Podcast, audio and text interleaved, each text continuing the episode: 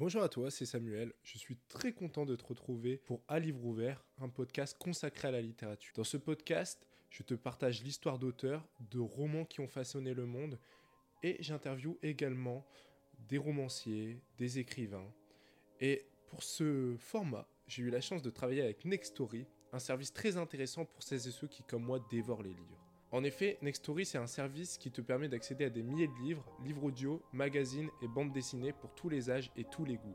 Thriller, polar, romance, jeunesse, tu peux accéder à tout ton contenu via ton smartphone ou ta tablette.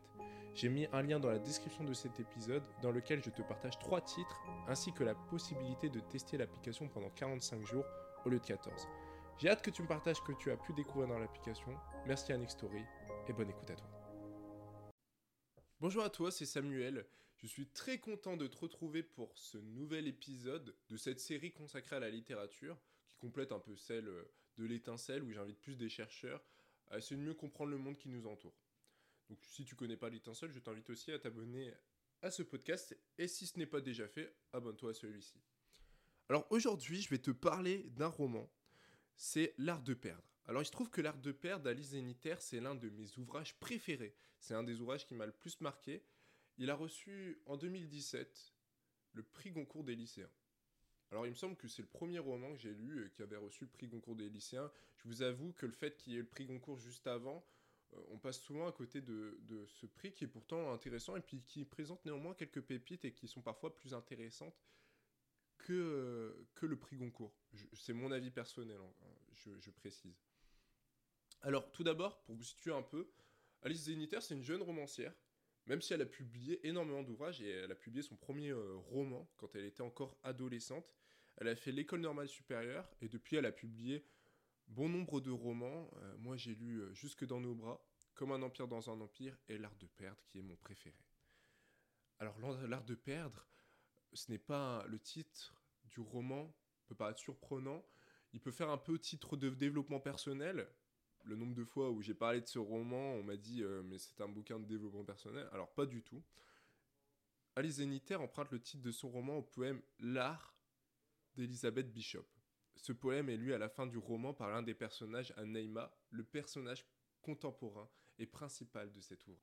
Je te dis contemporain puisque l'ouvrage relate le parcours d'une famille kabyle qui arrive en France métropolitaine le lendemain de l'indépendance de l'Algérie en 1962. Cet ouvrage est saisissant puisqu'il est décomposé en trois parties et nous découvrons tour à tour les personnages d'Ali, d'Amid et de Naïma. Et c'est là où je trouve que le, titre du roman colle bien à l'histoire qui nous est racontée et au découpage Zéniter a fait de son roman, puisque l'ouvrage nous raconte comment des décisions prises ou non peuvent décider de notre destin, nous amener à fuir notre pays d'origine et même à l'oublier comme s'il ne faisait plus partie de nos vies.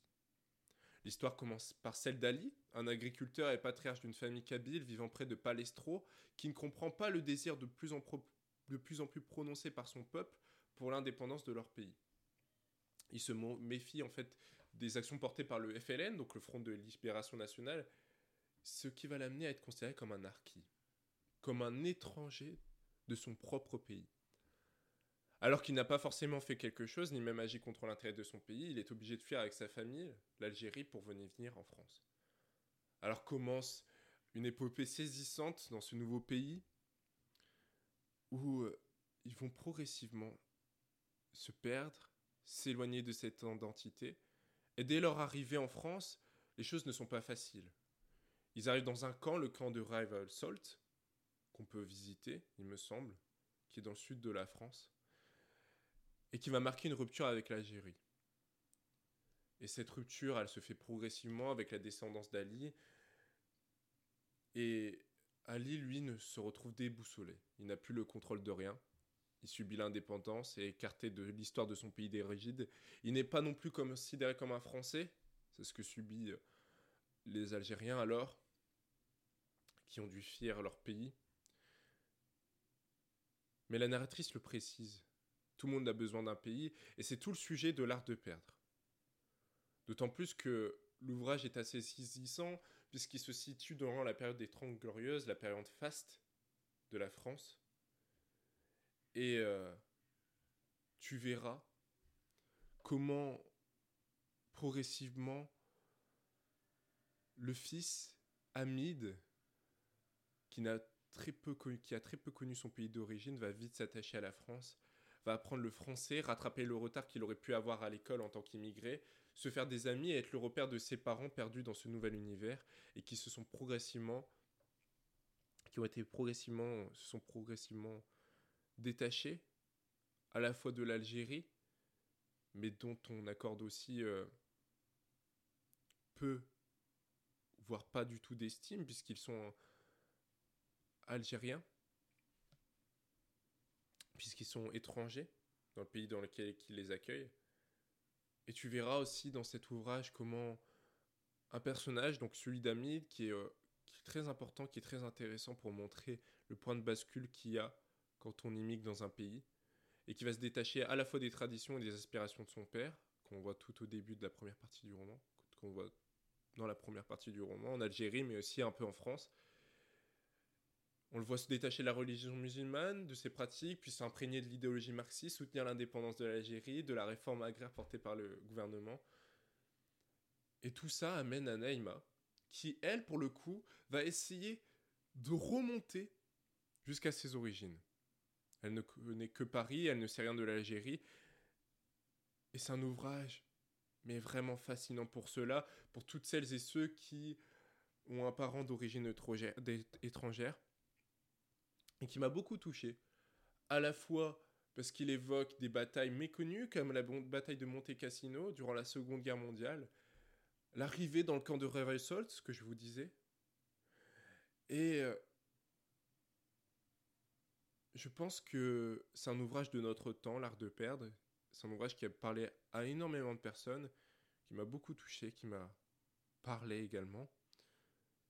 Il est difficile de te relater toutes les sensations que j'ai eues en lisant ce roman, puisqu'il permet de saisir des saveurs, puisqu'il permet de. Comment dire D'être. Euh, on a l'impression d'être vraiment en Algérie. On a l'impression vraiment de. Quelquefois de sentir les parfums. Alice Zénitaire a réussi à faire un ouvrage majeur. Et moi, je ne peux que te conseiller L'art de perdre d'Alice Zénitaire. Merci à toi. À très vite. Merci d'avoir écouté cet épisode jusqu'au bout. J'espère qu'il t'a plu. N'hésite pas à t'abonner, à laisser un j'aime et à mettre un commentaire. Si tu écoutes ce podcast sur Apple Podcasts, Spotify ou Deezer, pense à t'abonner et à lâcher les 5 étoiles, ce qui permet de mieux référencer le podcast. Et merci encore à Nextory pour le soutien. À très vite.